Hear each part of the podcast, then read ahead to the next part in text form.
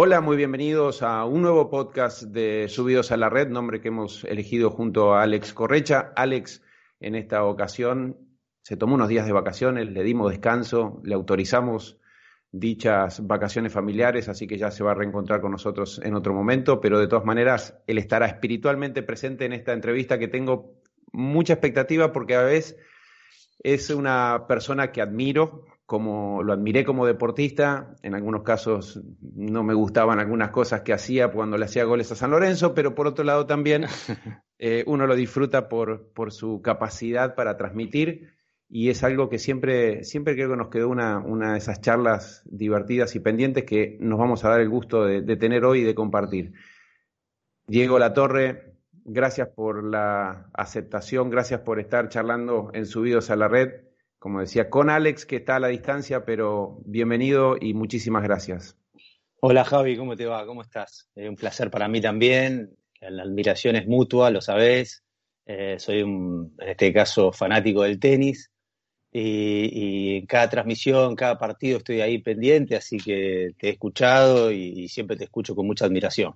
Doy fe porque les cuento una intimidad. Diego, a veces cuando enfocan en las tribunas, en los VIPs, aparecen algún futbolista que uno dice, este es futbolista, pero y ahí aparece Diego tirándome el dato de es fulano de tal, es francés, juega en Inglaterra, hace no sé cuánto, etcétera, etcétera. Así que, Diego, siempre estás prendido al tenis, siempre es un deporte que, que lo tenés muy presente, que lo jugaste durante mucho tiempo de tu infancia y, de niño, eh, y lo seguís mucho.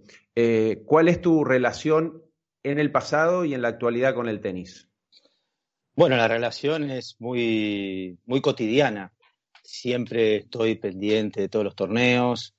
E-, es cierto que últimamente quizá lo que más me, me convoca para ver un partido de tenis quizá es la presencia de algunos tenistas, no, no el tenis. Lamentablemente eh, primero por, porque hay un montón de ofertas y, después porque creo yo que lo que han hecho, después si querés profundizamos, pero así a, modo de, ir contándote a poco las cosas, eh, por el comienzo me parece que mi relación, más que nada con algunos tenistas y sobre todo con Federer, con Nadal, con Djokovic, creo que lo que están haciendo es algo inusual en la, historia del tenis y, y tras un paralelismo con Messi, con Cristiano, porque son deportistas que han estado en la elite durante mucho tiempo, ¿no? Durante mucho tiempo. No es fácil estar 10, 11, 15 años jugando al máximo nivel con todo lo que eso conlleva y significa. Así que eh, ahí hoy es mi relación con el tenis, pero bueno, como vos decías recién, empezó desde los 6 años, con el primer elemento que es la raqueta.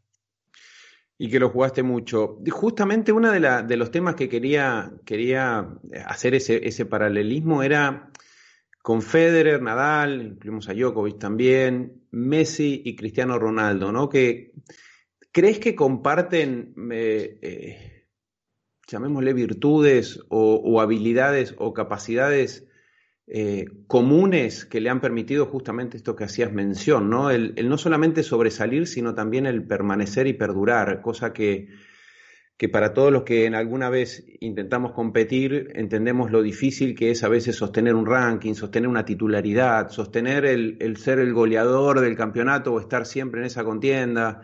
¿Vos le ves alguna, alguna vinculación entre ellos en ese sentido? Por supuesto, por supuesto que hay, hay ejes que comparten. Eh, yo, creo mucho en, más allá del talento, que uno puede discutir qué es el talento o lo puede analizar, Claro. Por dónde, por dónde empieza, eh, cómo, cómo, se va, cómo se va educando y cómo se va poniendo en práctica ese talento, cómo se desarrolla. Pero, pero me parece este, fundamental entender, sobre todo quienes por ahí no, no conocen mucho de la, profundidad del deporte, que eh, cuando uno tiene cierto éxito, primero que para tener algo de éxito tenés que tener un montón de cualidades para llegar a donde, para llegar a ser tenista o jugador de fútbol profesional, ya tenés que tener un montón de cualidades. Eh, no, no, no, no cualquiera. Yo he escuchado, y te lo comentaba un poco fuera, que a veces eh, mucho, mucha gente habla de los deportistas con una liviandad que asusta.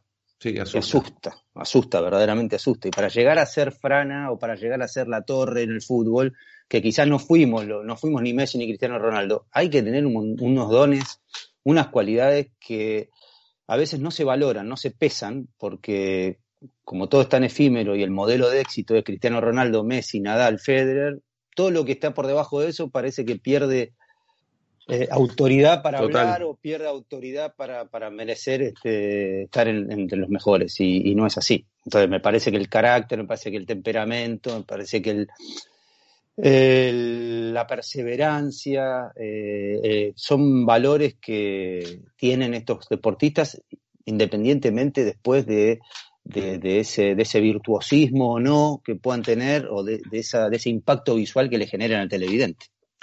Sí, reponerse, como lo decía eh, el uruguayo cantautor, eh, que siempre lo hago mención, ¿no? Eh, Drexler decía recuperarse del éxito, ¿no? Porque decía recuperarse de un fracaso, bueno, con coraje, con actitud, con, voluntad, con, con paciencia lo lográs. El tema es que ellos se han recuperado siempre de éxito, es decir, salen de un éxito gigante y, en la semana siguiente están respondiendo igual.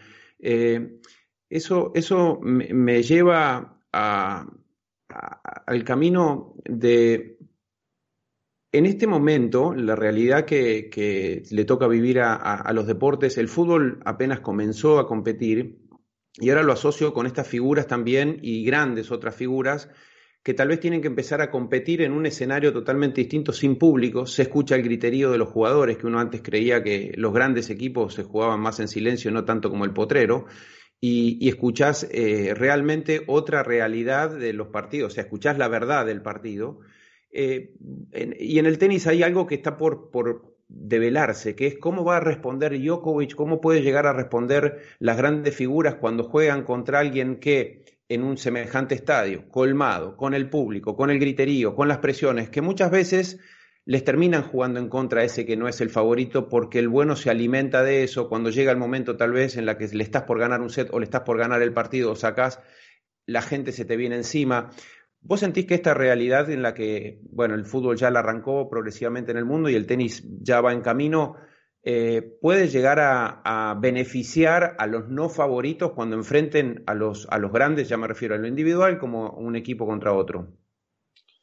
No lo sé, no lo sé. Yo creo que en el tenis, y, y, permitime meterme un poco en tu terreno por, experiencia, me parece que las diferencias entre los mejores y los que no son tan buenos están un poco más marcadas.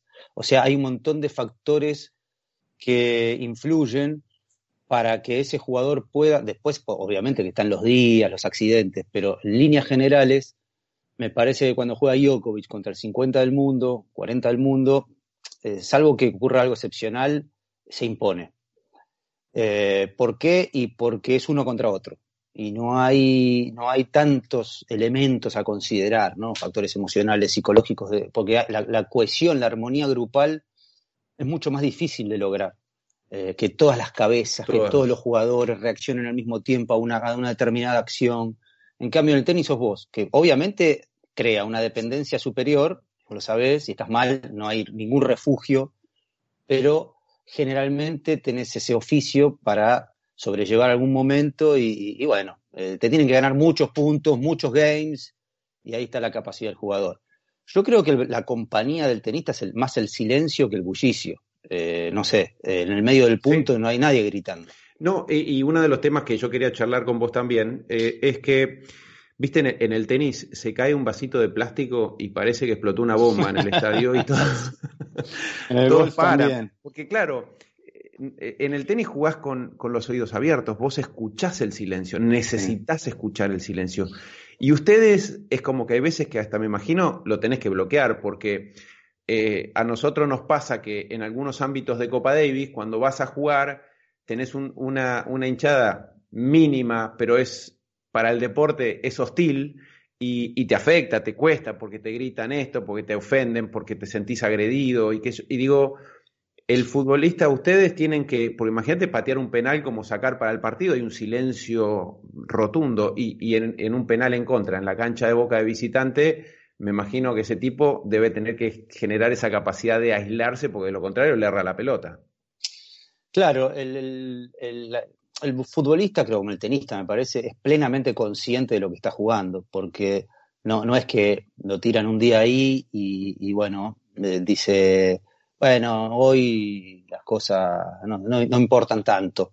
No, yo creo que tiene una cultura, el chico cualquiera, eh, después habrá más presiones que otras, pero generalmente el deportista sabe lo que está, lo que está jugando. Pero cuando vos estás en medio de esas, de esas, de esas hinchas, estás, estás escuchando, lo sentís, lo vibrás, te, te, te tira, Totalmente, totalmente, no. Eh, a lo que iba es que para el futbolista eh, el ruido es su compañía, es su aliado, es, es, es, todo. O sea, no, no hay manera que, que, no haya un ruido en la cancha, que no haya ese cántico. A mí me ha pasado, por ejemplo, y eso se te impregna, o sea, eso se te incorpora en el cuerpo, se te incorpora. A mí me ha pasado, por ejemplo, que yo he jugado en diferentes escenarios, no he jugado en la cancha de Boca, que no se escucha a tu compañero que tenés a un metro, y he jugado en México, que es muy, muy plácido el clima. Y, y uno se va acostumbrando a toda esa, toda esa música que viene, que viene desde afuera, y es muy energizante y a su vez también logras pasar, o sea, superar y incorporarla como algo eh, motivacional.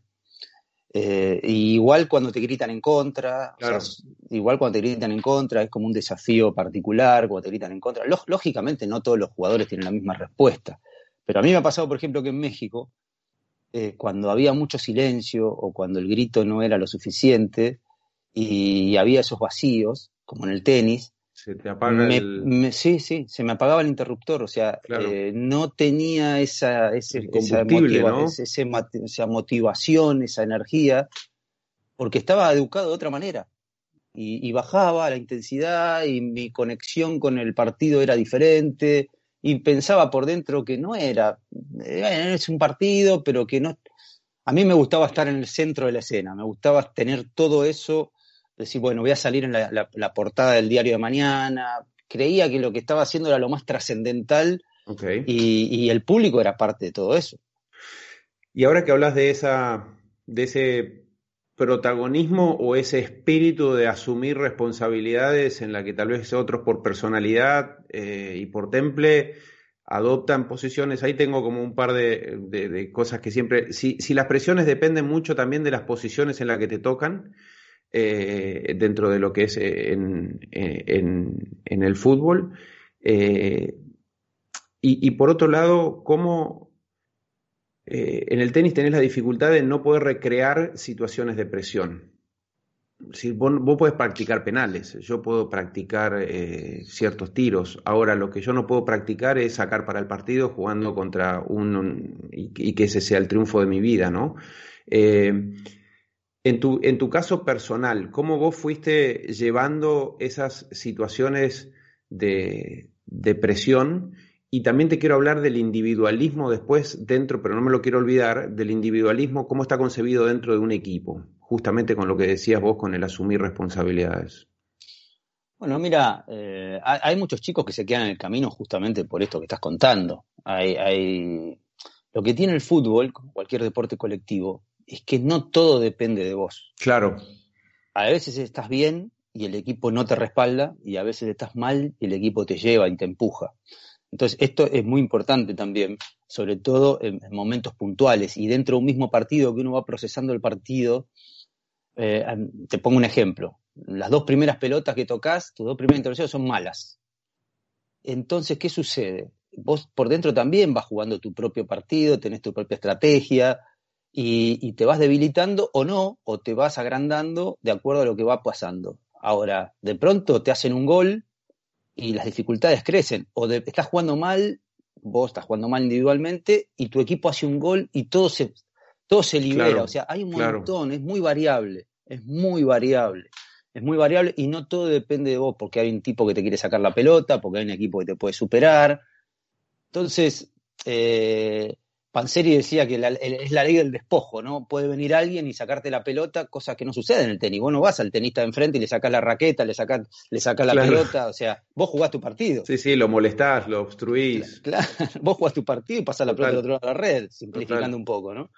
Eh, pero bueno, eso, eso es fundamental. Y hay chicos que se quedan en el camino por eso. Se quedan, o sea, no, no superan y hay otros que yo veía compañeros que venían de otros equipos y venían a Boca y, es otra cosa. O sea, hay que tocar la pelota, hay que pedir la pelota cuando te la hinchada y cuando vas perdiendo.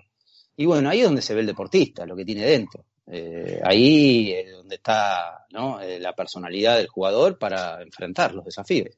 E, en el tenis se empezó a trabajar mucho, porque lógicamente la parte mental siempre se consideró, pero tal vez se empezó a especializar un poco o mucho, y, eso hizo que se vaya teniendo eh, menos temor a que, bueno, si vas con un psicólogo o si algún entrenador de, mental te empieza a ayudar, se descartó un poco el tema que te enroscan, que te complican, que te hacen cuestionar todo, etcétera, etcétera. Eh, y hoy muchos, muchos lo tienen porque, como antes hablábamos de jugadores que se han quedado en el camino y no por una cuestión de falta de, talento, deseo o de profesionalismo, sino porque tal vez eh, su habilidad natural los llevó a un lugar donde después no pudieron sostenerlo mentalmente, por esto que decía, ponerte una camiseta, eh, patear un penal frente a semejante cantidad de, público y hostilidades y entender las responsabilidades.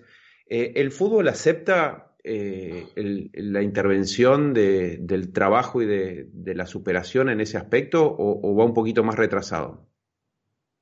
Yo creo que hubo siempre una cierta resistencia porque eh, hay que entender siempre la idiosincrasia del deporte también. El tenista generalmente eh, es, un, es un deportista preparado que en líneas generales viene con una contención familiar, con una buena formación y demás.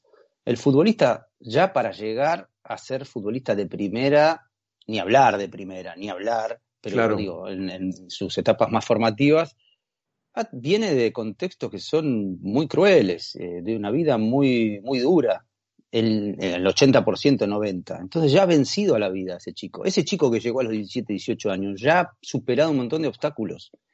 Entonces, mentalmente, él, más allá que después quizá enfrentarse al gran público, eh, que tener que hablar con un periodista, responder a las enormes exigencias que, tiene la industria del fútbol hoy, redes sociales y demás, sea otro mundo, ese jugador, si tiene un entrenador que lo, que lo alinee, que lo guíe y que si ese entrenador también está preparado para eso, yo creo que el futbolista ya ha dado un paso gigante. Después, naturalmente que hay, eh, hay jugadores que tienen conflictos en serio y necesitan eh, un asesoramiento, necesitan... Pero yo soy de los que cree que para jugar mejor al fútbol hay que jugar mejor al fútbol. O sea, la problemática del jugador con el juego hay que analizarlas de otra perspectiva. Eh, el plano mental, vos por ejemplo, te pongo un ejemplo. A veces estás cansado, haces un gol y salís corriendo y te crees en el mundo. O sea, lo, emocional tiene que ver con el deporte, está vinculado con el juego, con lo que está pasando ahí, no porque el chico extraña a la hermana o porque los padres se separaron, va a correr más o va a correr menos. Lógicamente que puede afectar eh, individualmente eh, y específicamente a ese chico algún problema extradeportivo, pero generalmente los problemas del juego se resuelven con el juego, con, conceptos de juego y con, cuestiones. Sí, con el entendimiento, ¿no? Con el entendimiento y la, puesta en ejecución del juego, ¿no? E, e, eso es importante, porque a veces cree que si uno suma al cuerpo técnico un especialista en, no sé, en pesas, y arman un cuerpo técnico de, de 40 personas, eh, eh, individualmente, ya no es más la teoría eh, de, los deportes que, todo se separaba. Ahora el fútbol va a, otro lugar, ¿no? Mucho más integrado todo. Y como, como practicante de tenis y, te gusta seguirlo, ¿qué, entendés o qué es lo que te, te genera cierta o, admiración o, conexión o esas cosas? Decís, ¿cómo hace este tipo para? O sea, ¿qué, ¿hay algo que con el tenis hoy cuando lo ves, eh, con los que lo ejecutan, eh, algo que vos digas o que te genere, decir, ¿cómo, cómo hace o cómo logra o cómo puede tal o cual cosa? ¿Tenés algo así que te, te, pueda llegar a, a, meter en la piel de él? Muchas. Eh, con el tenis me pasan muchas cosas. Primero, ya los cambios de superficie. O sea, es otro deporte, parece. Más allá de que ahora las superficies tienden, bueno, no me voy a meter en tu terreno, pero no, no, por favor. a equilibrarse. tienden a equilibrarse, o sea, por ahí el césped es un poquito más lento, el pasto, el, el, polvo de ladrillo, no sé, es un poquito más rápido, el cemento lo mismo. Eh, a mí, a mí me, me, fascina ver cómo los tenistas han ido evolucionando también en ese aspecto, porque antes, eh, por ejemplo, Nadal jugaba muy bien en polvo de ladrillo, pero ganó dos Wimbledon. Eh, y eso me parece eh, espectacular, o sea, me parece algo, un salto, me parece que el tipo está, tiene una cabeza como para ir también superándose, buscando los retos, ver tipos que ya son millonarios, que ya han ganado, no sé, 18, no, sé cuántos torneos, y sin embargo tienen ese amor propio, esa llama de, querer mejorar, mejorar por el hecho de buscar y, de, y quizá también lo que pasaba y también muy, muy patente en la época de San Agassi, que yo creo que se van perfeccionando entre ellos porque hay un enfrentamiento, ¿no? Lo mismo con Cristiano y Messi, parece que uno toma ese, combustible también eh, y, está genial porque es, es, el motor, ¿no? El motor del... A veces el gran enemigo del deportista es la, la, la, la complacencia, el dejarse estar, porque aparecen vicios, y bueno, ya gané, muy frecuente en los argentinos, fíjate en los argentinos, salvo Vila después, pueden, te ganan un torneo, pero se, quedan ahí porque empiezan a recibir los elogios, y son grandes enemigos del deportista. Y después lo otro que me pasa con el tenis es cómo reciclan la mente después de haber terminado un punto bueno o malo. No se quedan en los laureles, ni se quedan en, la derrota, ni en la frustración, sino que van, van este, la competencia, ganan un torneo, al día siguiente tienen que jugar, y, todo eso también me encanta porque es como que siempre es todo muy corto, son procesos muy cortos, ¿no? El próximo punto, el próximo torneo, levanto la copa y ya estoy viajando. Y eso, eso me, encanta también, cosa que no sucede en el fútbol. y, lo que yo veía, y, lo hablábamos eh, en, un podcast pasado con Stanislav Barrach, eh, que es su especialidad, el tema del entendimiento de los comportamientos y del cerebro por sobre todas las cosas.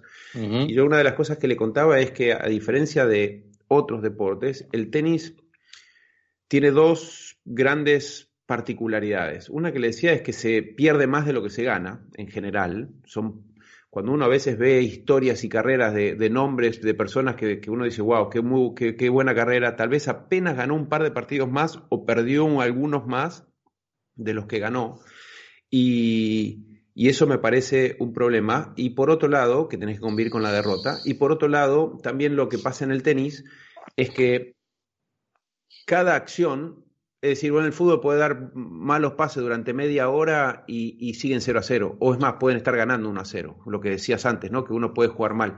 El tenis, cada error o cada mala decisión te costó un punto y tiene un precio inmediato, es decir, e, el marcador te lo cobra automáticamente. Por lo tanto, es muy difícil no castigarte y lo tenés que aprender. Es el ejercicio de, justamente, de no castigarte todo el tiempo porque sabes que vas a cometer errores. Lo que también entendés es que puede que llegues a ganar por haber solucionado, no, no, no equivocarte, sino equivocarte un poquito menos de lo que lo venías haciendo en, el, en, los minutos anteriores. Entonces es un desafío muy, muy cruel, por otro lado, también, y la soledad ¿no? que, eso lleva. Bueno, pero es un aprendizaje también. O sea, vos seguramente cuando llegaste a esa instancia, desde los ocho años, que estás eh, formateado así en tu cabeza.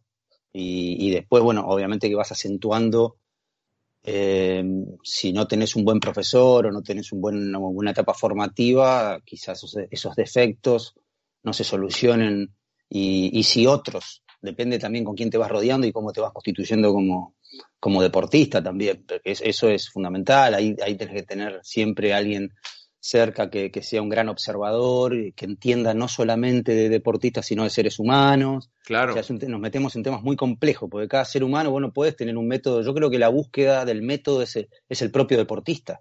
Es el propio deportista quien te va guiando a, hacia determinados lugares. Porque si yo tengo un, un jugador, no sé, de tenis, que se precipita o que no sabe bolear, bueno, yo voy buscando también afianzar lo que tiene para ir logrando que esos defectos se vayan yendo. Entonces, hay, hay como un método global, pero después también con el, yo si veo que un jugador, por ejemplo, gambetea en lugares que no, no son convenientes, que no descubre por dónde eh, están los lugares para la, en la zona de definición. No sé, te pongo cualquier ejemplo. Un defensor que lo gambetean así y nunca espera y nunca maga. Bueno, yo también voy viendo, porque la táctica es muy linda, el funcionamiento del equipo está fenómeno, pero después si tiran un centro y el, lateral no sabe cerrar, como pasó en estos días con el lateral de Manchester United, que se queda fuera del área y no, y no llega como último hombre el lateral, y bueno, entonces son defectos que uno va como maestro, como, como gran observador del fútbol o del tenis, va observando y ahí es donde vos también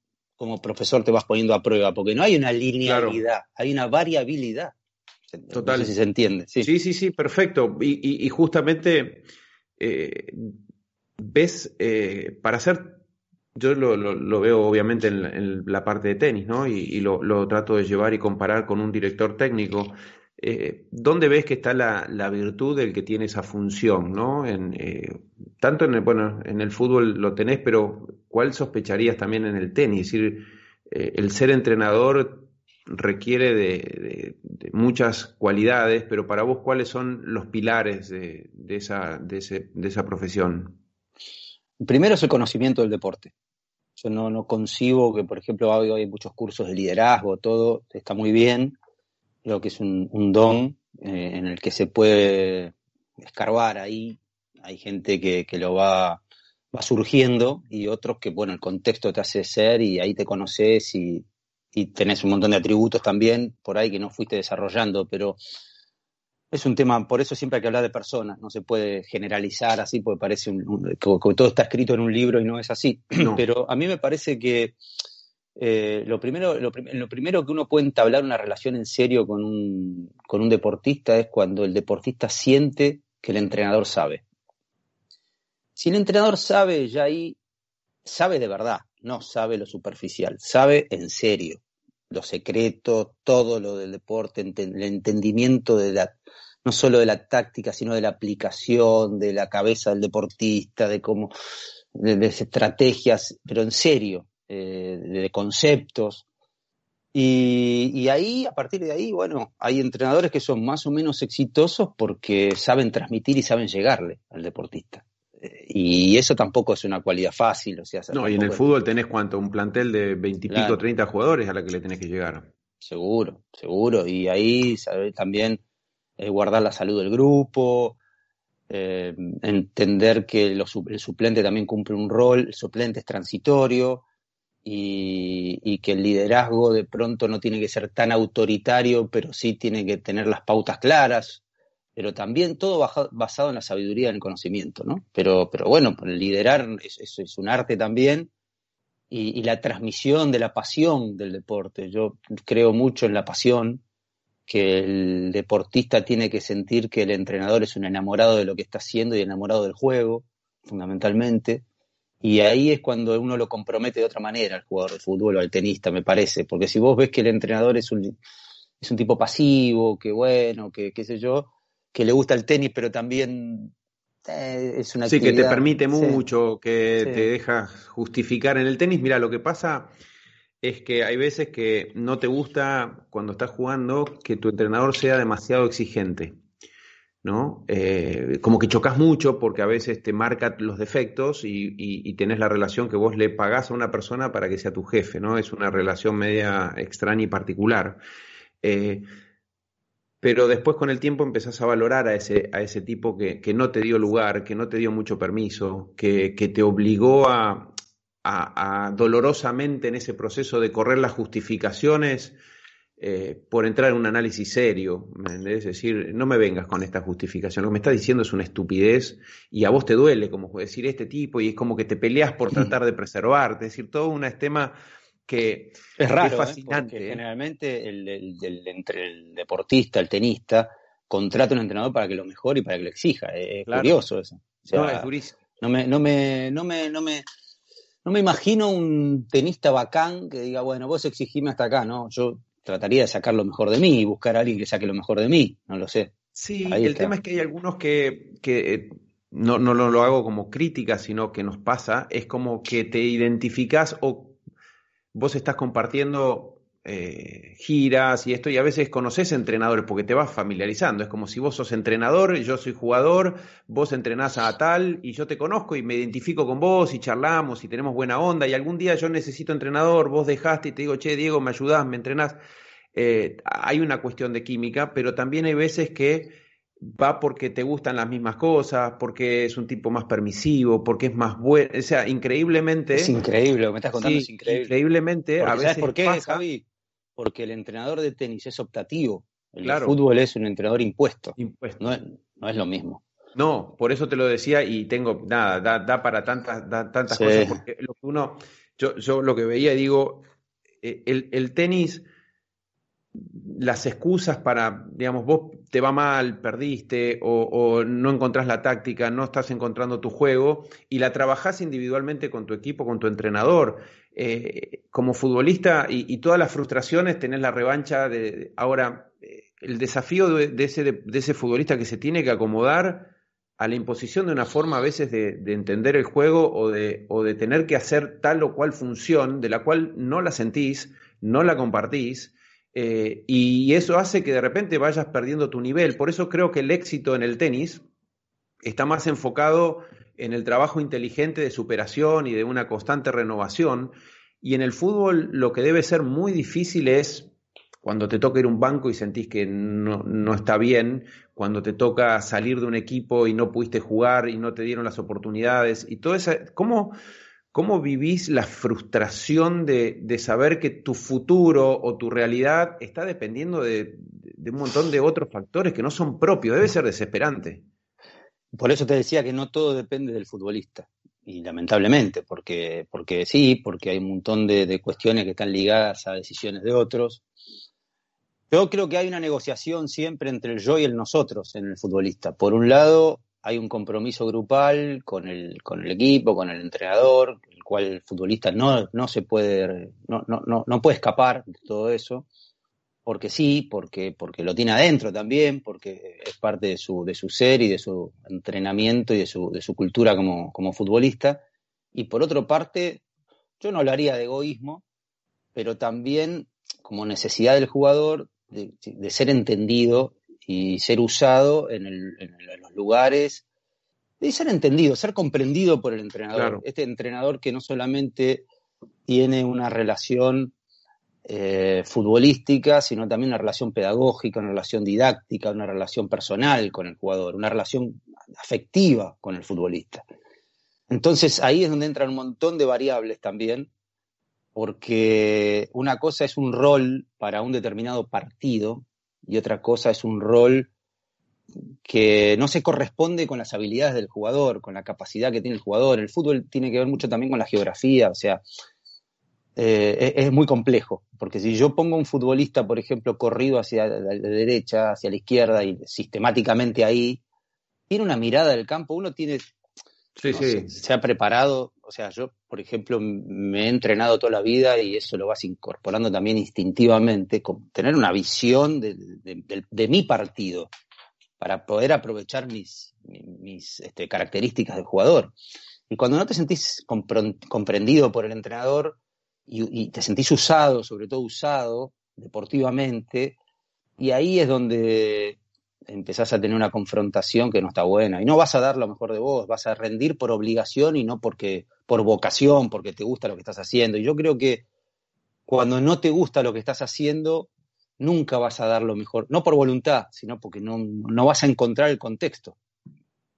Sabes que eh, haciendo algunas eh, entrevistas y, haciendo charlas y leyendo, eh, aparecieron muchos deportistas muy exitosos que fueron números uno del mundo, tenistas en, el caso, hablamos con el Chino Ríos, hubo declaraciones también de Marat Safin, eh, y, se suman a otros, la, hermana de Safin también había comentado lo mismo, que cuando llegan a, lo que uno podría decir eh, el punto máximo de su rendimiento, de logros, es decir, el éxito de, del sueño alcanzado, de llegar a la cima, eh, entran en que uno lo erróneamente lo asociaría a decir, bueno, felicidad plena, eh, y muchos te dicen que fueron en los peores momentos, que cuando peor la pasaron, que, fue una pesadilla todos esos años que no veían la hora, que decir, qué difícil también es para, para, para, el, para el, deportista el,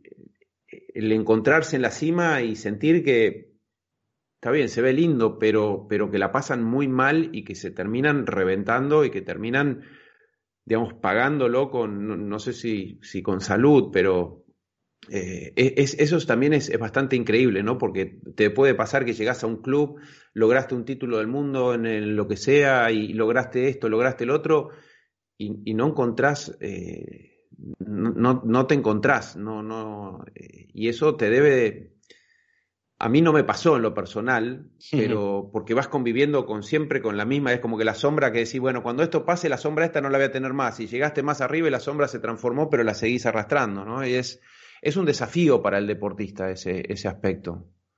Sí, eh, no, recuerdo quién decía que el éxito te pone al borde del precipicio, un, pasito, más allá y te caes. Eh, hay que soportar un montón de, cosas que vienen ligadas también al éxito, eh, sobre todo responder a las expectativas. Yo creo que no hay, no hay algo más exigente para el deportista que responder a las expectativas y eso hace también que el propio deportista se vea obligado a, estar siempre en el mismo lugar, sabiendo que si no estás, eh, va a haber una decepción no solamente tuya, sino de los, de, los que te rodean y, de las circunstancias. Entonces, ahí se pone a prueba. Eh, yo, yo, creo más en los procesos, a mí me parece que la felicidad está más en, el camino que en la cima. Obviamente cuando levantas la copa somos re felices, Totalmente. el día después, cuando te volvés a poner el traje de, jugador de tenis, ahí se te crea un, panorama y una situación bastante exigente. Total, digo, ¿sentís que los deportes en general eh, tienen un... se preocupan mucho en la formación, de, o sea, te, dan muchas herramientas, eh, te, dan eh, todo lo necesario para convertirte en lo mejor que puedes ser como deportista, pero yo, yo siento que, que, hay un debe eh, y que tiene que ver más con lo humano, eh, que es el después, justamente lo que decías, ¿no? Es el después de ese campeonato, después del éxito y después de el haber sido jugador del deporte que hayas hecho, eh, que quedas muy a la deriva, ¿viste? Quedas muy, en algún sentido, quedas.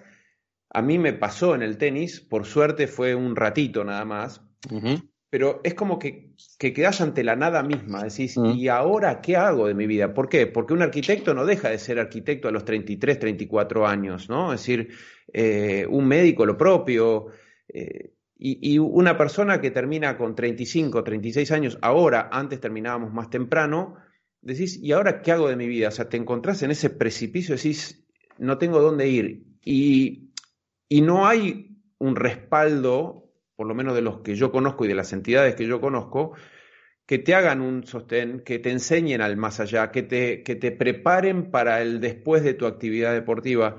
Yo lo siento como un debe, no sé vos cómo lo, lo, sentís. Sí, sí, también. Sí, sí. Bueno, pero forma parte de esta eh, máquina eh, que es la industrialización del deporte, ¿no? Este, este usar y tirar.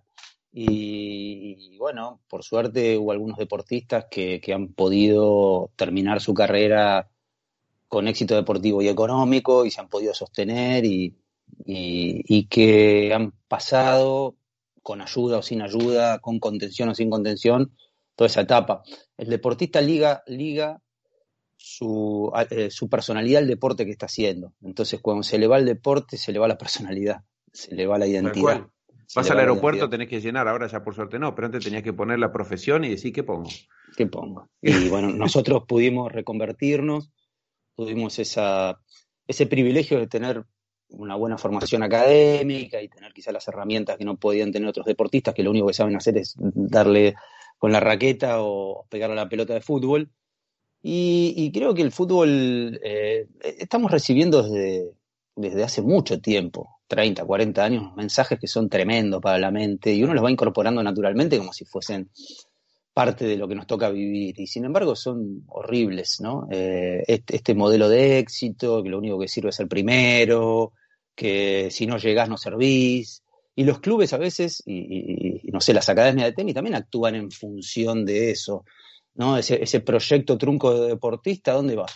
¿Qué hace? de su vida. Y el que se retira, ¿dónde está? ¿Qué, tiene después a los 35 años cuando más lúcido intelectualmente está y su cuerpo, con todas sus vivencias, puede ir eh, procesando y viviendo de, todo eso? ¿Qué, qué hace? ¿no? bueno, esto, estos mensajes que son tremendos, esta educación que hemos recibido desde las escuelas a veces, desde los centros de formación, no sé, desde el periodismo ni hablar, ni hablar, ni hablar desde el periodismo, para que te puedo escribir cuatro libros, y, convivo todos los días con, con este tipo de, de contenidos que son Ahora que decís esto, los otros días pasaban un fragmento en un programa de radio de prensa española diciendo que el Barça ya no tenía que sacarse a Messi encima, ¿no? Y, vos decís, es increíble, ¿no? Porque eh, a la primera vez que fallás o que no estás a la altura, no sé si no, y es que más, no sé si tal vez no, no, estoy juzgando, porque no entiendo si estuvo o no lo estuvo, pero, pero con qué facilismo a veces el, el deportista tiene que... Por eso yo creo que no hay que, no hay que comprar... Eh, tampoco los elogios y, yo celebro cuando a un deportista gana y, lo toma con una naturalidad porque digo, este tipo está preparado para cuando le peguen, porque todo lo que le están elogiando es como que le dicen muchísimas gracias, pase adelante y diviértase, venga a la fiesta.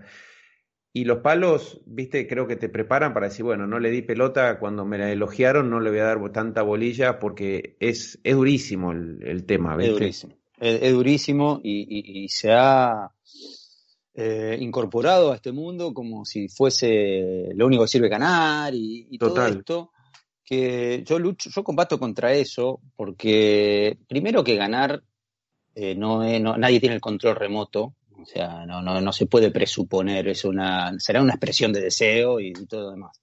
Y después desde las empresas periodísticas también con mensajes del, mensajes del mundo corporativo, nos van educando, que, que, bueno, que lo que, lo que el tipo que pierde es un tipo que sobra en nuestra sociedad, es un tipo marginal, y todo eso está conectado. Está, conectado y hay una, hay un desprecio y hay una un agravio al tipo que pierde. El facilismo de pegarle a alguien que. y el agravio al tipo que pierde lo hacen sentir Pésimo. Una basura. Eh, y el, el, fútbol, el fútbol es este, ganar, perder, empatar. En el tenis no existe el empate, pero, pero uno gana, uno pierde, y los dos tuvieron el mismo deseo, y por ahí los dos hicieron los mismos méritos, o más o menos. Y sin embargo, bueno, es, es, luchar contra la corriente. y, las redes sociales que al, deportista lo, empeoran. Te llevo, recién hacías mención a, tu actual eh, actividad, que es eh, comentar. Eh, ¿Sentís, eh, se te hace difícil a veces cuando tenés que hacer alguna crítica sobre, sobre alguna, algún futbolista o, te genera conflicto o cómo, cómo enfrentás habiendo sido tener que justamente hacer, hacer alguna crítica? En lo personal, siempre fui muy respetuoso. No, es que le tuve, digamos, miedo a hacer una crítica, creo que, creo que se puede hacer de una manera profesional, estrictamente específica, eh, no desde la crítica de qué desastre, cómo puede ser, porque todos hemos hecho doble falta, hemos cerrado penales eh, y entendemos que es muy fácil que te pase tres veces en un mismo partido o que no la puedas invocar o que no puedas hacer lo básico y elemental porque estás bloqueado, etcétera, etcétera. Pero vos, eh, ¿cómo, ¿cómo, convivís con eso? ¿Tenés, tenés este, situaciones? Te, ¿Es incómodo? Mira, yo tengo dos premisas fundamentales para, para ejercer el periodismo con responsabilidad. Una, el respeto, el respeto hacia el deportista. Eh, hay, hay, que ser deportista y en estos tiempos mucho más. creo que hay un logro en sí. Llegar a ese lugar ya hay un logro en sí. Y después fundamental, fundamental. Eh, la responsabilidad en, mi oficio, como en el tuyo, es no perder el sentido crítico y, y respetar y fundamentar. Yo creo que ahí son los tres parámetros. O sea, hay muchos que creen que por haber sido exjugadores no tienen que criticar. No, no, estamos ahí para juzgar y para, para en mi caso, para aportar. Y, y, si yo considero que hay algo que no está bien, no está funcionando por lo que sea, o que está funcionando, lo tengo que decir es, mi obligación, es, es, mi deber. Ahora, eh, lejos de las exageraciones, lejos de las dramatizaciones, lejos de la, la postura esta que generalmente se tiene de, querer generar impacto por el impacto en sí y, no, no explicar, no desarrollar, no enseñar. Yo creo que nosotros estamos para enseñar, sin jactarnos de ser este, profesores, pero enseñar, porque si estás ahí es porque estás más preparado que otros o porque, porque estás capacitado para, para entender lo que está sucediendo. Entonces, no, no perder el sentido crítico para mí es, es básico y, después, bueno, detectar rápidamente por dónde pasan las cosas este, en un partido de fútbol. Total. con, siempre dejando un espacio al impredecible, porque el fútbol es, sí, sí, muy cambiante. El otro día lo veía en dos minutos el Paris Saint Germain de los otros días en la Champions. Lo dio vuelta, total. Sí, no, y eso para mí, no sé a vos qué te sucede, Javi, pero yo veo que vas por el mismo lugar, por el mismo carril. Eh, sí, yo, yo lo que logro, eh, lo que siempre hice fue ponerme en el lugar de, del que no le salió, no desde la crítica. O sea, eh, digo, esta noche cuando cierre los ojos y apoye la cabeza se va a acordar de ese, de ese revés que la tenía o de ese dry que la tenía servida y la tiró cruzada cuando la tendría que haber tirado paralela.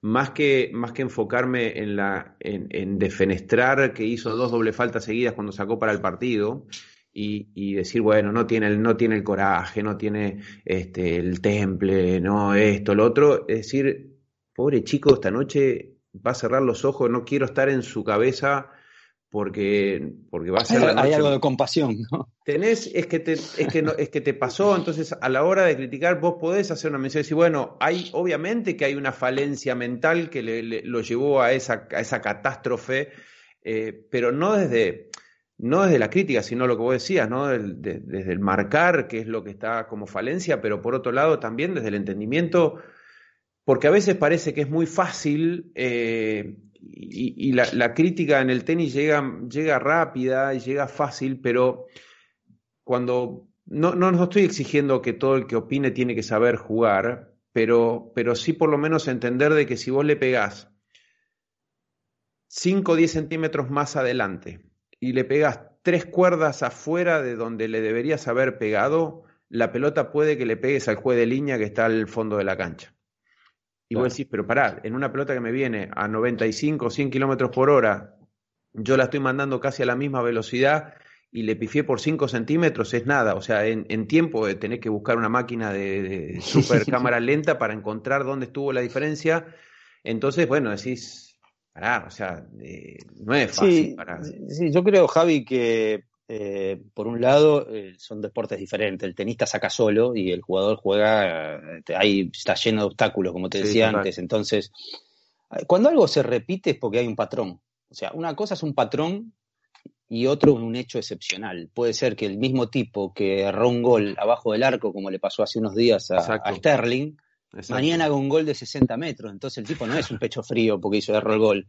O sea, eh, el, tipo circunstancialmente erró el gol porque le pegó mal y ahí hay que buscar, se perfiló mal, la pelota le saltó, lo que sea. Ahora, ese mismo tipo hizo 100 goles en la Premier League, o sea, eh, esto, esto hay que tenerlo muy en claro a la hora de analizar, sobre todo si uno quiere, yo sí creo que el que tiene que analizar debe ser un especialista. No, no significa que sea deportista, hay muy buenos periodistas que analizan muy bien el juego, que lo entienden, van a las entrañas del juego, y otros que, bueno, pueden comentar alguna repetición, pueden analizar así más superficialmente, que también es respetable siempre y cuando cumplan con la premisa del respeto. Para mí el respeto es el, ADN de una transmisión. Te digo, ¿y, te parece, eh, día me lo, me lo planteaba, ¿no? Eh, yo tengo mi opinión. Eh, el comentar y el dirigir. Eh, ¿No? Eh, ¿Qué tema? Sí. ¿Ves que es uno más difícil que el otro? ¿O te sería a vos uno más difícil? Yo tengo mi opinión. Yo sé que hay uno que es más difícil que otro, pero. No, no, claramente, claramente. Lo que hacemos nosotros no es sencillo para mí. es muy complejo pero, o sea, poner en palabras algo que está sucediendo es siempre muy complejo. en el fútbol tiene un vértigo increíble y hay, que sintetizar. O sea, yo tuve que también ir buscando mi, estilo porque entender primero, sacarme el ego de lado, que el que lleva las riendas de la transmisión es el relator y yo tengo que hacer pequeños aportes. Claro. Buenos, y cuando me dan la pelota, devolvérsela redondita. Sí, sí, y en segundos, en tres segundos. En tres segundos, porque es muy concreto el comentario, tenías que en, tres segundos. Sí, te faltó la palabra y chao. Entonces ahí tengo que descartar lo que puedo no decir y, bueno, e, es un método mío y, creo yo que el mundo de la acción es algo que es muy difícil de dominar, muy difícil de manejar, sobre todo para un entrenador, y me parece mucho más difícil cuando uno habla de, relaciones humanas y de cuestiones que cuando el árbitro toca el silbato tampoco están bajo tu control y, puede fallar, y, dependes de los jugadores, y dependes de los aciertos, de los errores, de lo que sucede en el, en el acto, en ese momento y, bueno, me parece eso mucho más, mucho más difícil que, estar fríamente comentando un partido, más allá de que también le doy un enorme valor. ¿no? Diego, la verdad que es un enorme placer poder, poder intercambiar ideas y, poder charlar. Eh, no sé si tenés algo de, de, alguna inquietud o alguna cosa que quieras, quieras abordar. No, bueno, yo también te haría lo, mismo que me estás haciendo vos, que me, que, me, que me convocaste, lo podría hacer yo, preguntarte por tu oficio, por los secretos, cómo fuiste aprendiendo, qué te pasaba por la cabeza cuando eras tenista, qué sentías, por ejemplo, cuando ibas a un torneo, que me pasa a mí, y no ibas de favorito, y por ah, ahí eh, la otra vez lo escuché a Julio Velasco decir, bueno, pero hay un montón de atletas que compiten y saben que no van a ganar la marca y que no van a vencer ¿Qué te pasaba a vos, por ejemplo, cuando ibas a la cancha y te enfrentabas a un tipo que sabías que te iba a ganar? Total. Entonces, a mí me pasaba también. Yo, por ejemplo, a los 25 años o 27 años comprendí que no iba a jugar en el Barcelona con Messi, por ejemplo, ¿no? Entonces, ¿cómo fui llevando adelante mi carrera? ¿Cómo terminé mis últimos... ¿En qué pensaba? ¿Pensabas en el dinero? ¿Pensabas en ser mejor? Bueno, hay un montón de interrogantes. es, fascinante, es, fascinante, esto. Es fascinante y, creo que dejamos la puerta abierta para, para, para volver a, charlarlo, para volver a, sacar un montón de, otros temas. Pero por otro lado, nada, repetirte y, agradecerte por, por, estar acá, por, por haber participado y también eh, por haber, eh, creo que logrado eh, ese protagonismo que buscaste con una camiseta puesta y agarrando la pelota y a veces hasta confiando en tu talento y en tu habilidad para, decir dámela a mí, y eso se confundió tal vez en algún caso de egoísta o de exceso de protagonismo. Eh, que lo tenía, coma, que lo tenía, no me quiero, no me quiero desmarcar. No, pero lo que yo, a lo que yo iba, no, no lo sabría, pero a lo que iba es que después te tocó y, con los años eh, pudiste volver a estar en algo, ser otra vez muy, muy exitoso pero desde el perfil totalmente distinto que tiene que ver con ponerle la pelota para que si alguien tiene que hacer el gol lo haga y que si el comentario tiene que ser puesto para resaltar la actuación o la acción o, el relato de un compañero donde le decís esto es tuyo, este, no hay nadie mejor que entres ahora y esto dale, ¿no? Y, eso creo que habla de, de tu enorme capacidad, de tu enorme crecimiento por sobre todas las cosas como persona. Así que realmente charlar con vos es un placer, haberte escuchado o haberte visto, mejor dicho, y escucharte ahora es, este, es un, privilegio y es un gran gusto. Así que, Dieguito, querido, súper agradecido y, y, bueno, estaremos ya cruzándonos seguramente. Bueno, gracias Javi, gracias por, por esto, este intercambio, por esta charla, por esta conversación. Fue un honor para mí porque sabés que te admiro mucho en, lo tuyo este, y te creo el mejor. Así que, bueno, nos encontraremos en cualquier momento y ojalá que algún día podamos tener algún emprendimiento juntos. ¿Por qué no? ¿Por qué no? Muchísimas gracias a todos. Damos por terminado este podcast de Subidos a la Red. Nos reencontramos en la próxima. Muchas gracias.